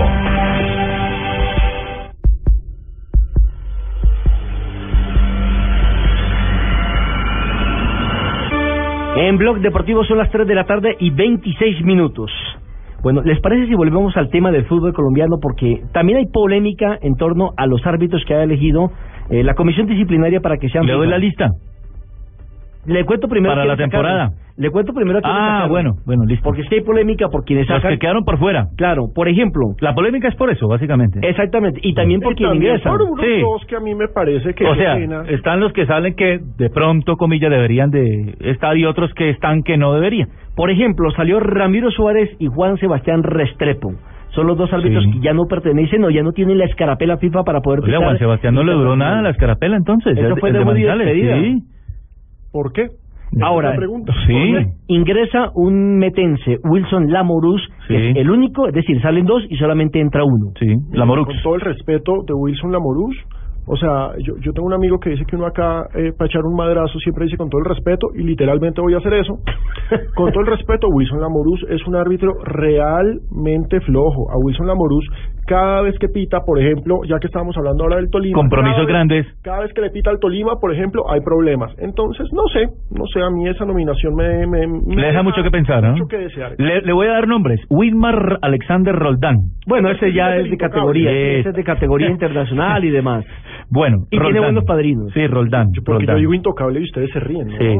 José Hernando Buitrago Arango, del Colegio Árbitro de Bogotá. El popular Mr. Bean. Sí, mo- popular sí, sí. Mr. Bean, Creo que está. que. Creo que está. Bien, ¿no? Aprobado, sí. Sí. Luis Alfonso Sánchez. Luis Sánchez. A mí me genera todo tipo de dudas Luis Mm. Sánchez también. O sea, lo que pasa es que creo que estamos pasando por un mal momento de arbitraje. Imer Machado. También, ¿no? No, pero, pero a mí me gusta Machado. Lo que pasa es que eh, ha tenido la infortunia de Ha sido, digamos, más regular, Sí. por decirlo de alguna manera. Sí, no ha tenido sí. tanto inconveniente como Pero bueno, aquí se respetan los conceptos. Si, Sí. si, si a Pino no le gusta, pues ¿qué vamos a hacer? Adrián Vélez. Bueno, digamos que le pasamos el examen. Pero lo que pasa es que es el problema. Son árbitros que se les pasa el examen, pero cuando uno dice, es carapela FIFA, son árbitros que van a pitar en Copas Libertadores, Sudamericanas. En Sudamericanos, en Copas América, que tienen Y hasta la de mundiales a un también, mundial. claro. Si uno mira ahí, la verdad, el único que tiene posibilidad de llegar Roldán. a un mundial Roldán. es Roldán. Sí. El resto, como Y después, que... no, y después Imer, Imer Machado. Me parece que después de Roldán puede ser Machado. Pero fíjese que a mí me contaron que el problema de Machado internacionalmente es el biotipo. ¿Que muy bajito? Es muy bajito. ¿De quién? ¿De Imer? Pero es que ahí sí me da pena con los señores de, de, de la International Board y demás. Yo creo que lo primero que tiene que hacer es que sea buen árbitro. Exacto, pero a ellos les interesa que mida más de un 80, entonces ¿qué hacemos? Ahora que me digan que no hable inglés, porque es uno de los... eh, Ah, no, ahí sí, ahí sí es otro tema. Es otro tema, aunque para pitar usted no necesita tampoco hablar inglés. Le voy a ir rápidamente. Termino con la Morux. Árbitros asistentes FIFA, Humberto Clavijo, Alexander Guzmán, Eduardo Díaz, Wilson Enrique Berrío, Wilmar eh, Albeiro Navarro, Rafael Rivas y Cristian de la Cruz. Árbitras Como asistentes centrales. FIFA, ¿no? Árbitras centrales, Jamie Lucero Martínez Valverde, Viviana Muñoz. Hombre, Luzmila González, para ¿Qué árbitro pasó con asistente, Luzmila? Asistente. Luego no era central. La bajaron La asistente. bajaron, la bajaron Sí. asistente a Luzmila González, a Lucía Hurtaiz López, a Luz Amalia Ruiz Sánchez. Ellas van para dirigir fútbol femenino. Es una lástima que hayamos perdido esa costumbre de meter mujeres árbitros en el fútbol profesional colombiano. Es interesante verlas. 3 de la tarde, 30 minutos, hora de voces y sonidos, aquí en Blue Radio. Ya regresamos en Blog Deportivo.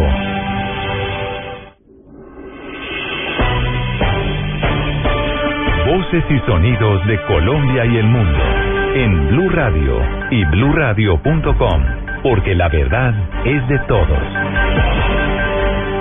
Son las 3 de la tarde, 30 minutos. Esto es Voces y Sonidos en Blue Radio. En un Consejo Extraordinario de Seguridad, las autoridades locales y departamentales establecerán nuevas medidas para frenar los hechos violentos en la Comuna 8 de Medellín.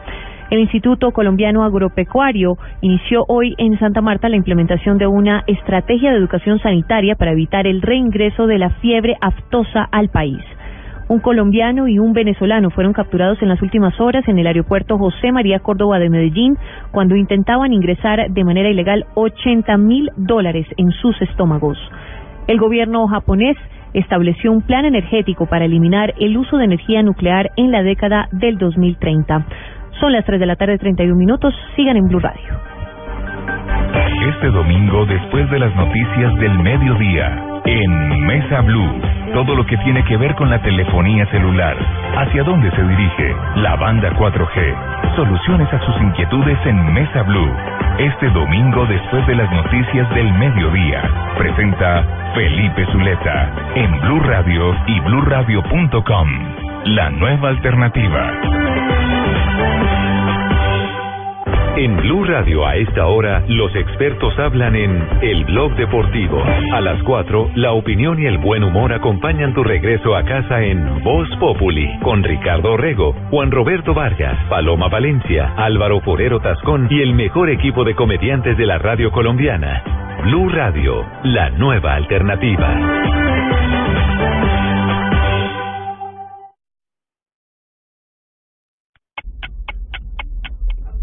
Son las 3 y 32 y estamos en Blog Deportivo de Blue Radio. Y les quiero contar que mucha gente le ha escrito a la cuenta de Twitter Blue Radio Co, arroba Blue Radio Co, hablando precisamente sobre el tema de Wilder Medina. Recuerden, en la primera media hora de este programa tuvimos la posibilidad de hablar con Carlos Castro, el CC Castro, técnico del Deportes Tolima, y muchos nos escribieron a arroba Blue Radio Co. Les quiero leer algunos de los mensajes.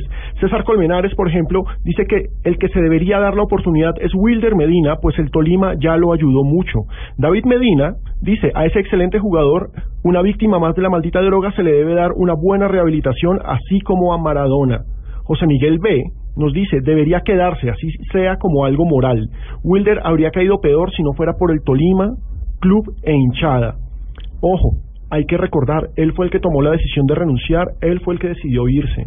Entonces, la situación es bastante compleja y bastante lamentable. Pero bueno, voy a hacer un cambio de frente en estos momentos en Blog Deportivo y les voy a contar que este domingo arranca el Mundial de Ciclismo en ruta en Limburgo, en Holanda. Es realmente interesante lo que pasa porque la selección Colombia de ciclismo va con cartas fuertes. Por supuesto, la carta principal es Rigoberto Urán. Rigoberto Urán, medalla de plata en los Juegos Olímpicos. También tenemos a Sergio Henao, también tenemos a Tito Hernández, William Muñoz, Juan Chamorro, Hernando Borges, Patricia Huitrago, Célica Gulumá. Jorge Ovidio González será el delegado y el seleccionador, por supuesto, es Genaro Leguízamo. Es una buena representación, llevamos un equipo élite, la contrarreloj es femenina y masculina este domingo pero las aspiraciones son interesantes. Estamos viviendo un gran momento del ciclismo colombiano. Fíjense lo que pasó en la Vuelta a España. Sergio Henao le fue muy, pero muy bien. Nairo Quintana. Estamos en un buen momento. Ojalá se recupere la pasión por el ciclismo porque la verdad, Nelson, creo que es uno de los deportes más importantes para este país. Claro, y es el que más eh, nos ha hecho ganador en el exterior, el que nos ha hecho vibrar, el que nos ha hecho llorar con esa Vuelta a España, con el Tour del Avenir, con el Tour de Francia. Hombre, es que ha sido grandes protagonistas. de Lucho Herrera, Fabio Parra, Santiago Botero. O sea, tenemos un una constelación desde Cochise, incluso desde el Zipa Forero. El Zipa Forero fue campeón de Juegos Centroamericanos en 1950 y ese fue el primer título internacional que obtuvo el ciclismo colombiano. Entonces, de acá, de allá para acá, estamos llenos de leyendas. Es bueno recuperar esa pasión por un deporte que une a las familias, porque como es de bonito cuando uno ve en la Vuelta a Colombia que sale toda la familia a ver pasar a los ciclistas por la carretera, a recibirlos, eso es, eso es lindo. Yo me acuerdo mucho de Alfonso Flores cuando ganó el Tour del Avenir. El Tour del Avenir, claro. Eh, que fue que, el que primero tuvo esa oportunidad. Exactamente, después de lo que ya había hecho Cochise Rodríguez, que fue monumental también su actuación. Y bueno, mire, eh, hace poco cuando estábamos viendo la Vuelta a España, que con los colombianos comenzaron a ser protagonistas, en el caso de Nairo Quintana, eh, con nuestro director Javier Hernández, pues nos pegamos al televisor como en aquella época de los 80, que llamaba, que conllevaba, que eh, usted lo dice, la familia, que en el colegio... Eh, a escondidas del profesor sacar el radio para poder escuchar las etapas de la Vuelta a España. Y además es que con esos narradores que creaban esa mitología, que te empezaban a armar el mapa y te lo planteaban como si fuera la batalla fenomenal de uno contra un ejército de miles, eso era muy lindo. Eso hay que recuperarlo. Y ver ciclismo es interesante. A mí me encanta ver las pruebas contrarreloj, sobre todo la, la, la contrarreloj por equipos, el esfuerzo, el sacrificio, el trabajo, coordinación, me parece muy interesante. A mí, ¿sabe qué es lo que no me gusta? La prueba del Kading y la del Madison ya en el ciclismo de pista. Eso ya es pista, por sí, supuesto. Ya, ya, ya es muy, o sea... me gusta el Keirin? Yo soy, a mí cuando empieza a sonar esa, esa ¿La campana, eh, a mí esa parte de la moto. Claro, e, esa parte ya no me gusta, ¿no? Ni las seis pruebas que hay que hacer en, la, en la, otra prueba, en el, Omnium. en el Omnium, y que hay que sumar puntos y que hay que restar puntos, pero bueno, de todas maneras, ya les hablamos del ciclismo, ya les tocamos los principales Venga, temas. Nelson, nos falta hablar de una cosa súper importante y es el Mundial de Patinaje. Sí, pero pero hagamos como como se dice un paréntesis. Estaban hablando de ciclismo, ¿cierto? Sí, sí. ¿Hablaron de Anacona? Sí, sí. Winner. Qué grandes. Winner, por favor. Winner Se fue hace cinco años a Italia, estuvo en un equipo B de ciclismo en Italia. Lo vio el Lampre, hizo 16 podios en la temporada pasada, lo compró el Lampre, el Lampre, el quinto pedalista Pro Tour, el quinto pedalista colombiano en un equipo Pro Tour. Lástima que no sean ni vayan a ser capos de equipo, sino eh, colaboradores. Eh, Van a trabajar para un capo. y es relativo, ¿no? El caso de Urán, si no fuera por From, que por supuesto From todavía sigue siendo el que pone la cara, Urán, eh, Enao, Urán deberían ser los capos del Sky. A mí From Ah, sí, sí, sí, total. Sí, sí, sí. Bueno, ya hablamos del ciclismo, ahora hablemos de los Juegos Nacionales, porque ya el gobierno Oiga, nacional eligió... Me dijo usted que eh, al, cho- al eh, Wheeler ya no le van a dar. Era Tolima y Huila, ¿no? eh, eh, mire, la propuesta que yo Inicialmente. conocía, la propuesta que yo conocía a través de los eh, de ese- del alcalde, del Sí. gobernador, del exalcalde Álvaro Ramírez, era que la- el departamento del Tolima y el departamento del Huila se unían para pedir eh, la organización de los Conjunta, sí. nacionales de forma conjunta. Eh, sorpresivamente hoy me encuentro con que ya el presidente de la República, el doctor Juan Manuel Santos, ha dicho el departamento del Tolima, es decir, concretamente la ciudad de Ibagué y el Chocó van a realizar los Juegos Nacionales. Van a tener un aporte importante por parte del gobierno nacional para escenarios deportivos y eso pues obviamente moderniza las ciudades, Claro. moderniza los escenarios deportivos. Eso le cae bien a la ciudad. Infraestructura y eso es buenísimo. Es que el deporte no solamente son triunfos, son escenarios. Sí. Estamos hablando para el año 2015. Porque ya Tolima, por ejemplo, Ibagué concretamente hizo los Juegos Nacionales de 1970. Los novenos Juegos. Los novenos juegos, donde, donde se hicieron, por ejemplo, se hizo un velódromo espectacular. Resulta que en Ibagué no hay pisteros, hay ruteros. Hay ruteros. Entonces terminó la grama, el, el, el, el El pasto, pasto se lo comió. comiéndose Sí. totalmente. La manigua lo invadió. Incluso a mí me tocó ir una vez con Lucho Herrera y con Cadena. Julio César Cadena, a hacer una campaña de promoción para tratar de que el deporte tolimense, de que los tolimenses practicaran el ciclismo de pista. Y no, señor, allá tenemos al León del Tolima. Pedro campe- Pedro J. Sánchez, que fue Campeón de la Vuelta en Colombia. 1967. Ajá. Y, y todo el mundo quiere es hacer pista, no ruta, mejor, no pista. Bueno, hablando del tema, eh, vamos a dialogar justamente con el director de Indeportes Tolima, que es el encargado de adelantar eh, toda esta logística y todo lo que concierne a los Juegos Deportivos Nacionales que le van a dar, como lo decía Nelson, a el Tolima y al Chocó. A las 3 de la tarde, 38 minutos. Doctor Orlando Molina, ¿cómo le va? Buena tarde.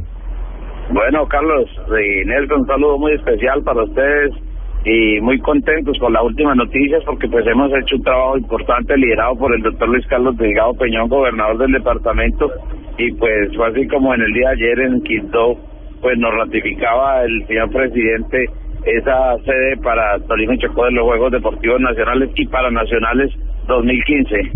Orlando, habla con Alejandro Pino, eso implica una inversión fuerte y ojalá, y se lo voy a plantear de una vez, una recuperación del máximo escenario de la capital tolimense, que es el Manuel Murillo Toro, que está en pésimas condiciones.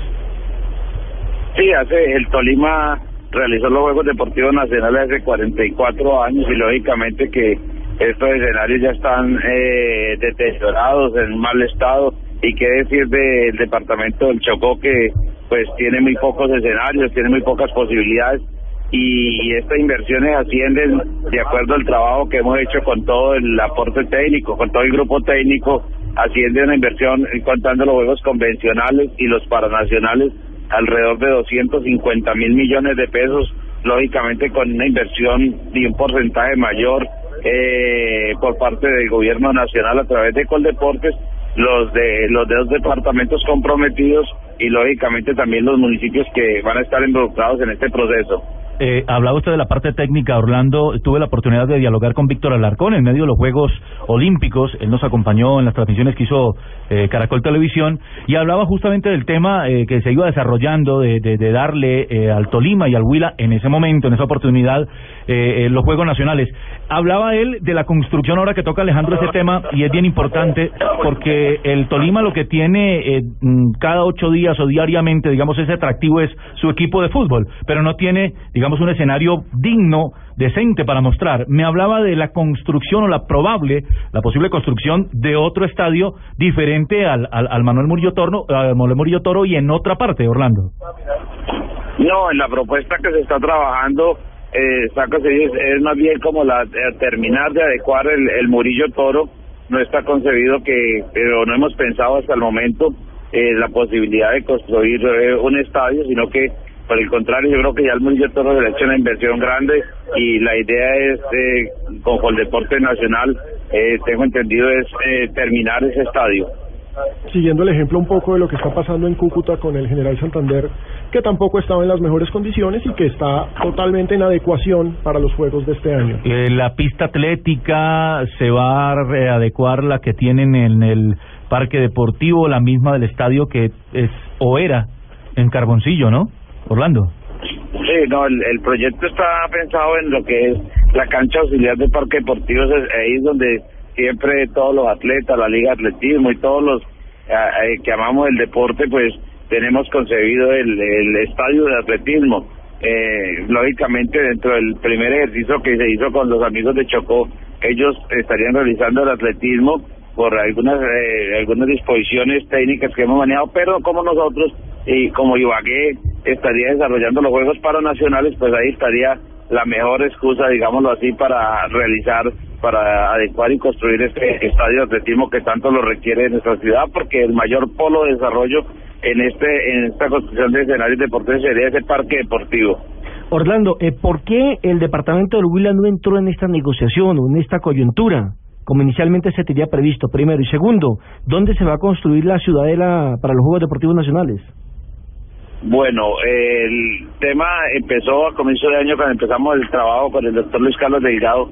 Habíamos pensado inicialmente con el departamento del Huila, pero eh, por el acuerdo de la prosperidad, ustedes recuerdan, en el municipio de Chaparral, el señor presidente manifestó que Chocó y Tolima que se realizarían, realizarían los Juegos Deportivos Nacionales 2000. Entonces, a raíz de esas palabras presidenciales empezamos un trabajo conjunto con los amigos del Chocó y creo que también es una, como lo llamamos nosotros, una justa aspiración. Nosotros más de 44 ya deteriorados y el Chocó pues que no los tiene. Entonces, eh, eh, llevamos a cabo con las comisiones técnicas de los dos departamentos ese trabajo. Y luego de la ciudadela ya hay algunos ya el gobernador ha manifestado que hay, hay un sitio importante que tiene la gobernación del Tolima, unos terrenos, porque hay que pensar otra vez en esas villas que, aparte de que sirven para cubrir todo eh, el tema de alojamiento, porque pues la, eh, la capacidad hotelera no da, entonces tanto en Quito como en como en Ibagué, entonces servirían para eso y a la vez, pues ahora que estamos en el de todo el tema de vivienda, pues serían soluciones eh, para vivienda una vez terminen los juegos. Lo de Chocó me parece que de todas maneras es un salvavidas y un salvavidas que le está tirando el presidente a una región marginada y quedan muchísimos deportistas lo merece. que, nos hacen sentir orgullosos. la verdad. No, y se lo merece. Finalmente, eh, eh, no hablamos de qué escenarios va o se van a construir con este dinero, a, a la, aparte de los que se van a adecuar, ¿hay alguna construcción? Por ejemplo, el velódromo, eh, la pista atlética. Sí, ustedes saben que el velódromo prácticamente eso hay que construir, no, sirve, hay sí. que derribar el que existe. Sí. Ya ese ya es un escenario obsoleto. De igual manera hay que pensar en el hemos pensado ahí ya porque está diseñado toda la parte técnica, ya pensaban en un parque acuático ahí en Ibagué también, o sea, unas piscinas acordes a las necesidades modernas del deporte y unos coliseos menores. Ese, ese es el pensamiento inicial. Estamos a tiempo, hay mucho trabajo, esto apenas comienza y esperamos que con el apoyo que hemos tenido de ustedes, de todos los periodistas, de todos los amigos que nos han ayudado en ese propósito, pues saquemos adelante un evento que, que ya el país deportivo requiere que no se improvise más, que, que no se, como en el caso de este año que estamos, pre- siempre nos preocupa ver los escenarios todavía terminados dos meses, a 52 días de los convencionales y 72 de los paranacionales, todavía se están terminando los de construir los escenarios y eso es lo que no quiere el país deportivo. Sí. Eh, Orlando, pues éxitos, eh, se lo merece la ciudad de Ibagué, mucho más se lo merece el Chocó también, y pues eh, las mejores cosas en el desarrollo de la construcción y adecuación tanto en Quibdó como en el departamento del Tolima de estos escenarios. Que tenga feliz tarde, muy amable. Bueno, muy amable, que esté muy bien, muchas gracias. A propósito, Bogotá, en cabeza de su alcalde Gustavo Petro, ha pedido también la sede para los Juegos Panamericanos del año 2019. Recordemos que Colombia ya había hecho esta solicitud frente a la ODEPA para que nos dieran a Bogotá, la capital de la República, como sede de estos Juegos que finalmente se los dieron a Toronto. En una jugada política nos los quitaron. Incluso aparecimos por debajo incluso de Lima. Y ojo que los panamericanos, para que la gente se ubique, los panamericanos es lo único que está por debajo de los olímpicos. Los panamericanos son los juegos más importantes Era plataforma de lanzamiento para los Olímpicos. Exactamente, es la plataforma de, de lanzamiento. Río fue eh, pues ciudad sede de, de los Panamericanos de 2007. Y acuérdense. ahora va a ser de olímpicos. Exactamente. Hablando de eso, a- ayer a la presidenta del Brasil, Dilma Rousseff, lanzó un millonario plan para que Brasil le vaya muy bien en 2016. Va a, a investir 500 millones de dólares Wow. para lo que se llama el Plan Brasil Medallas 2016. O sea, ella quiere que Brasil llegue al- a, quedar entre los 10 mejores de la de, pues, medalli- medallistas. Acordemos que este año Brasil quedó en número 22. Sí. O sea, para un país Colombia cerca a Brasil. Sí, cerquita. y eso que Brasil tiene 200 millones de No, personas. Que eso lo que demuestra es que los triunfos deportivos necesitan plata. Por ejemplo, lo que- Inversión, lo que a largo plazo, de ¿Sabe cuánto vale una medalla? En infraestructura en Chocó va a ser Claro. importantísima para sacar atletas de una región que produce atletas. ¿Usted sabe cuánto vale una medalla olímpica? Cerca de dos mil millones de pesos en inversión, desde que comienza el proceso en Juegos Nacionales hasta que terminen los Olímpicos. Y aparte de eso, pues todo tiene que ver con inversión. Brasil invirtió mucho en, en, en los Paralímpicos y pues dio resultado. En ese año en los Paralímpicos Brasil quedó de séptimo. Ganó, ganó, demuestra. quedó co- co- 43 medallas, imagínate. Entonces es un es un plan que, que de verdad funciona y pues, esperamos Y bueno. que Colombia quede cerca de, de ser sede de una de una Olimpiada. Y para, para, eh, para ese plan que tiene en mente la presidenta, pues tiene bastante dinero. Entonces, una buena inversión, un plan, un Exacto. método a, a futuro los podría dejar Y- en el top 10. Y es, además Ojalá. esos escenarios también van a servir para lo que es posteriormente el Campeonato Mundial de Fútbol. Por ejemplo, la remodelación de los estadios. Sí, es decir, se supone que toda la infraestructura, porque no solamente se trata de los escenarios, se trata de los aeropuertos, de las autopistas, de las De la parte de hotelera. Pero tampoco, pero, pero, pero mira Alejandro que tampoco tienen que hacer tanta inversión como uno aparentemente pensaría, porque es que ellos ya tienen unos escenarios creados Ah, no, para los Juegos Panamericanos de Río Janeiro en el 2007. Simplemente eh, dale unos terminados a esos escenarios deportivos. Pero las Olimpiadas es mucho más grande, ¿no? Sí. Hay que modernizar mucho esos más escenarios grande. que ya hay. Bueno, para los oyentes que escuchan a Marina, eh, ella es brasileña, por eso tiene el tono un poquito así enredado a veces con algunas palabras, pero ya le está cogiendo más o menos el tiro de la cosa. En Blue Radio a esta hora, los expertos hablan en El Blog Deportivo. A las 4, la opinión y el buen humor acompañan tu regreso a casa en Voz Populi, con Ricardo Rego, Juan Roberto Vargas, Paloma Valencia, Álvaro Forero Tascón y el mejor equipo de comediantes de la radio colombiana. Blue Radio, la nueva alternativa. A las 3 de la tarde, 48 minutos, hablamos de patinaje, porque es otro de los deportes que más medallas nos ha dado a través de la historia. Ojo, Colombia revalidó el título mundial de patinaje. En Italia nos volvimos a llevar este campeonato y volvimos a ratificarnos como la gran potencia orbital de los patines. Lástima, es una lástima tremenda que no sea deporte olímpico. Eh, se lo quitamos, le arrebatamos esa posición a Estados Unidos, ¿no? Están empatados con 10, con están 10, empatados 10. con 10, Sí. y 10 títulos para cada, cada país, ¿no? 11 ahora, 11 ahora y sin una Chechi Baena en su esplendor, Sí, a ¿no? la Chechi le fue mal, Mm. pero a muchos otros patinadores les fue realmente bien. Y lo más importante de esto es que a falta de una jornada logramos ese título orbital. Sí, Falta la maratón. Exactamente. Ahora no quiero ser maratón. agua, no quiero ser aguafiestas, pero es que también a- a- no tenemos competidores, solamente Estados Unidos e Italia, No, y por ahí. Francia. Pero de resto los, de- precisamente los demás por son eso- invitados. Por eso es que el, el, el patinaje no es olímpico. Correcto. No tiene fuerza. No es fuerte. Sí. No es fuerte. Correcto. Pero bueno, eso no demerita los logros No, de nuestros nada. deportistas, ¿no? Pero sí, lo que pasa es que si hubiese mejor nivel, también había mejor competitividad, mejor... Eh, de si usted gana una medalla y se la gana a los grandes, como sucede en otros deportes. Exacto, pero bueno, Fabián Arias en los 20.000 metros eliminación logró el oro y Boris Peña logró una plata este jueves en la misma prueba. Llegamos a 20 oros, 9 platas, 4 bronces, 33 medallas y somos imbatibles. Repetimos el título que habíamos logrado en Corea del Sur en 2011. A las 3 de la tarde y 50 minutos, permítame les presento a un hombre que nos, hace, nos ha hecho sentir orgullosos Un de ser colombiano. Un grande, usted lo ha dicho. Medalla De una tierra fuerte, ¿no? fuerte, Firme también. Tierra santandereana, Ah, donde se come claro. buena... Eh, Pepitoria, mano. No, no, no, la pepitoria no. Gastronomía, hay buena gastronomía por esa tierra. Cabrito, mano. Cabrito, sí señor. Sí. Eh, se trata de Moisés Fuente, doble medallista olímpico. Moisés, muy buenas tardes, bienvenido al blog deportivo y es un orgullo que a esta hora nos acompañe. Bueno, muy buenas tardes y un saludo especial a todos ustedes y a todos los oyentes que a esta hora pues están en sintonía de este maravilloso programa. Es usted ídolo, ¿no? Eh, Ahí en Bucaramanga. Y mire, hemos hecho fuerza aquí en, Sí. en- en el blog deportivo porque leen su casita, su carrito y su bajita. Le iba a preguntar eso, Moisés. Exacto, Con las buenas tardes ¿qué le iba a preguntar eso. Aparte de ese gran recibimiento, eh, eh, bueno, las palabras bonitas y el carro de bomberos y la cosa y la fiesta, pero realmente se merece a fondo usted muchas más cosas, como esa casa, como alguna beca, algún dinero. ¿Le han hablado algo de esto después de tremendo logro, Moisés? Bueno, pues la verdad tuvimos la, la oportunidad de haber sido re- recibidos pues toda la delegación de una manera muy especial. Y el gobernador pues acá en, la entrada del Palacio Amarillo pues a- habló sobre eso, sobre la posibilidad de esta semana próxima encontré hacer pues una reunión junto con el director de Inver Santander y analizar cuáles eran las necesidades prioritarias y con base en ello pues hacernos eh, brindarnos el apoyo eh, correspondiente. Pues eh, esperemos la próxima semana eh, dialogar y mirar pues eh, de, de igual manera cuál cuál es el respaldo tangible que se va a llevar a cabo. Que no la vayan a embolatar. Sí, no, para nada. Acá nos encargamos de que no se la embolaten, pero Moisés, Sí. cuéntenos cómo lo recibieron, porque ayer nuestro corresponsal en Bucaramanga nos contó de la fiesta, de la caravana, pero sería mucho más interesante, mucho más chévere que usted sea el que nos cuente cómo fue que le recibió su ciudad.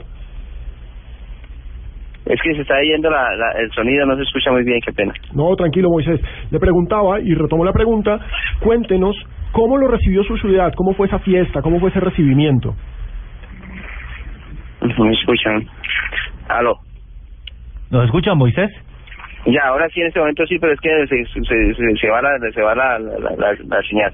Moisés, bueno, le preguntaba que nos gustaría que nos contara cómo fue el recibimiento en Bucaramanga, cómo lo recibió su tierra. Bueno, muy especial. eh, en el aeropuerto me estaban esperando eh, cantidad de amigos, de deportistas eh, paralímpicos, deportistas convencionales, en representación del Inder Santander, eh, empresas, eh, allegados, familia. Eh, y los medios de comunicación obviamente que gracias a ellos pues se puede transmitir la emoción y la felicidad de, como es la de llegar y tocar tierra santanderiana y compartir con ellos pues, el, el logro tenido en los 2012. Bueno, Moisés, ¿qué posibilidad hay de ganar la medalla de oro en los próximos Juegos Olímpicos de Brasil 2014? Tiene en cuenta que usted, en un mano a mano reñidísimo, le ganó, creo que fue un español, pero también perdió lejos con, con, la- con el medallista de oro. Sí, así es, pues eh, la meta era acercarnos al récord mundial que estaba en ese entonces, que era 1.36.62, quedamos a 30 centésimas, pero Daniel Díaz me impuso un nuevo récord, mandó en cuatro segundos esa marca que estaba. Eh, posiblemente para Río de Janeiro hay la, la, eh, la opción del 50 metros pecho, que eso nos, pues para mí creo que sería muy importante y sería una pelea mucho más más eh, adecuada y equitativa, puesto que en, la- en el giro del 50 donde ellos por su ca- capacidades de piernas pues tienen una mayor propulsión en el giro y ahí nos sacan la distancia para para pues ganarla. Sin embargo, logramos recortarle distancia a Ricardo, que eso era un sueño para nosotros y lograrlo vencer, pues creo que fue un mérito bastante grande y un logro significativo, sobre todo más que la medalla, pues el tiempo tan importante que logramos hacer. ¿Y hay materia prima, hay nivel? ¿Lo ve usted bien para repetir una hazaña de esta o mejorarla en Río? Pues creo que podemos lograrlo en la medida que tengamos un patrocinador, un sponsor oficial que nos garantice la participación en mínimo dos eventos al año internacionalmente donde donde está el nivel competitivo que nos permita eh, pues sobre todo eso, ¿no? La participación es que en muchos casos se pasa uno hasta dos años y uno no, no tiene la opción de poder salir a competir y eso pues obviamente se pierde el nivel competitivo como tal, puesto que acá se mantiene uno entrenando y compitiendo, pero no es lo mismo eh, el trabajo psicológico, adaptarse a, a, a la presión de, los rivales fuertes y la verdad que sería muy importante en nuestro en nuestra carrera deportiva igual que muchos deportistas en Colombia y, y, y en el mundo pues tener un sponsor que nos permita llevar en nuestro peso el logo eh, de la empresa. Estamos hablando con Moisés Fuentes, medallista de plata, natación en los pasados Juegos Olímpicos de Londres. Moisés, una pregunta importante. El patrocinio en estos momentos que usted tiene es de Coldeportes, pero usted dice que se necesita también la empresa privada. Aproveche para hacer la invitación, o sea, ¿qué necesita un deportista para lograr este tipo de cosas tan grandes que usted ha conseguido? Perdón, perdón que no le, no le alcanzo a oír, ¿me puede repetir la pregunta? Moisés, ¿me escucha ahí? Ahí sí, en este momento sí. Moisés, le estaba diciendo que aproveche a Blue Radio, a Blog Deportivo, para invitar al patrocinio. Diga qué se necesita, porque sabemos que Coldeportes destina unos fondos, pero cuéntenos cuál es el presupuesto anual que necesita un deportista de élite como usted para poder llegar con total confianza a unos Juegos Olímpicos. Bueno, pues creo que por parte de Coldeportes tenemos un respaldo importante, como es el incentivo económico mensual que nos permite mantenernos en, en, entrenar- en entrenamiento continuo.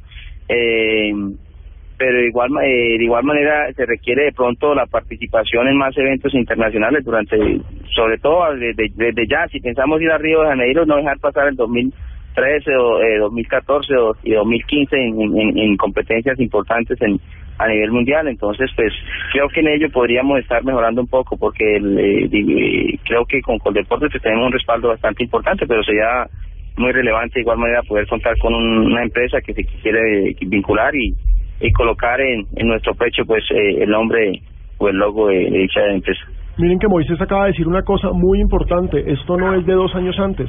El ciclo olímpico es un proceso largo, es un proceso que incluye los cuatro años de competencia. Debe comenzar ahorita en el mes de septiembre en los Juegos Nacionales. Exactamente. Entonces, ojo, patrocinadores, miren, no desaprovechen esta oportunidad. Acaba de decir que le estuviéramos haciendo publicidad, pero es que la necesita. Estamos hablando de una gloria. Además tiene pergaminos, tiene y además el títulos deporte que mostrar. Además el deporte se ha convertido en la principal vitrina para los sponsors.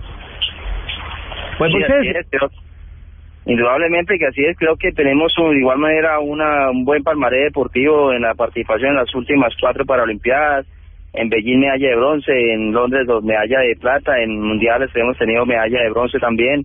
Entonces creo que, que sería una muy buena, adicional que estamos, eh, afortunadamente tenemos eh, grandes amigos periodistas que muy muy frecuentemente están hablando y tocando, mirando qué estamos haciendo. Y eso sería una muy buena oportunidad como vitrina publicitaria para la empresa que ese apoyarnos y, o, brindarnos como sponsor oficial. Aquí tiene más, Moisés, tranquilo. Moisés, muchísimas gracias y gracias por esa medalla de plata que ha logrado conseguir para el deporte colombiano. Un abrazo. A ustedes muchísimas gracias, un abrazo a todos y, ahí seguiremos trabajando. Moisés Fuente, medallista olímpico en los Paralímpicos, mejor de Londres, con esa medalla de plata en los 100 metros eh, de nado. Bueno, rematamos las informaciones hablando ya de la Copa Davis. Los resultados que tenga, Marina. Quinto set, estamos ganando en ese momento Verdich a Mónaco a 4-2, o sea que parece que va a quedar todo empatado. La serie quedaría 1-1. 1-1, exactamente. Nada está definido todavía en Argentina. Pero bueno, ojo, ¿no? 4-2, Mónaco es un tipo con personalidad y con carácter, siempre lo claro. revertir, ¿no? Nada está decidido acá todavía. Tomás Verdich está teniendo un gran año, entonces me parece que esa serie está mucho más atractiva que la serie de España contra Estados Unidos. Totalmente. Señores, ¿le puedo dar un dato antes de irse? tiempo, se acaba el tiempo, señores. es que se me pasó eh, cuando hablaron de Millonarios, de Itagüí Millonarios de Perlaza. Estaba buscando justamente los goles porque salió por goleadora a Estados Unidos. En la última temporada no le fue bien. Marcó 27 goles desde el 2008 al 2010. Tampoco es una medida importante, pero bueno. es un, gran goleador, pero mm, es un buen. Es un hombre que se reporta, pero es una buena alternativa. Es un buen suplente. Para Millonarios, sí, señor. Bueno, esperemos que el próximo. Nelson, no, te lo mataste, así nomás. Una buena alternativa. Que la verdad, es que la verdad, tiene dos titulares por encima que están marcando goles. Esperamos que el próximo lunes, pues no estemos debatiendo de malos arbitrajes, de polémicas, sino que el fútbol se vive en completa paz en los diferentes estadios del país. La próxima fecha, que comenzará hoy, tendrá Cali Tolima, Itagüí Millonarios, La Equidad Deportivo Pasto, Caldas Medellín, Huila Envigado, Nacional Quindío, Santa Fe Patriotas, Real Cartagena, Cúcuta y Boyacá Chico frente al Junior de la ciudad de Barranquilla. Señoras y señores, ha sido un placer estar con ustedes compartiendo este viernes en la tarde, hablando de deportes aquí en Blue Radio, en los 96.9, la nueva alternativa de la radio. Blog Deportivo estará el próximo lunes con ustedes, pero los invitamos para que estén pendientes de la información a partir de las 4 de la tarde con Voz Populi, con Ricardo Rego y Juan Roberto eh, Vargas. Un abrazo para todos. En Blue Radio a esta hora, los expertos hablan en El Blog Deportivo. A las 4, la opinión y el buen humor acompañan tu regreso a casa en Voz Populi, con Ricardo Rego, Juan Roberto Vargas, Paloma Valencia, Álvaro Forero Tascón y el mejor equipo de comediantes de la radio colombiana. Blue Radio, la nueva alternativa.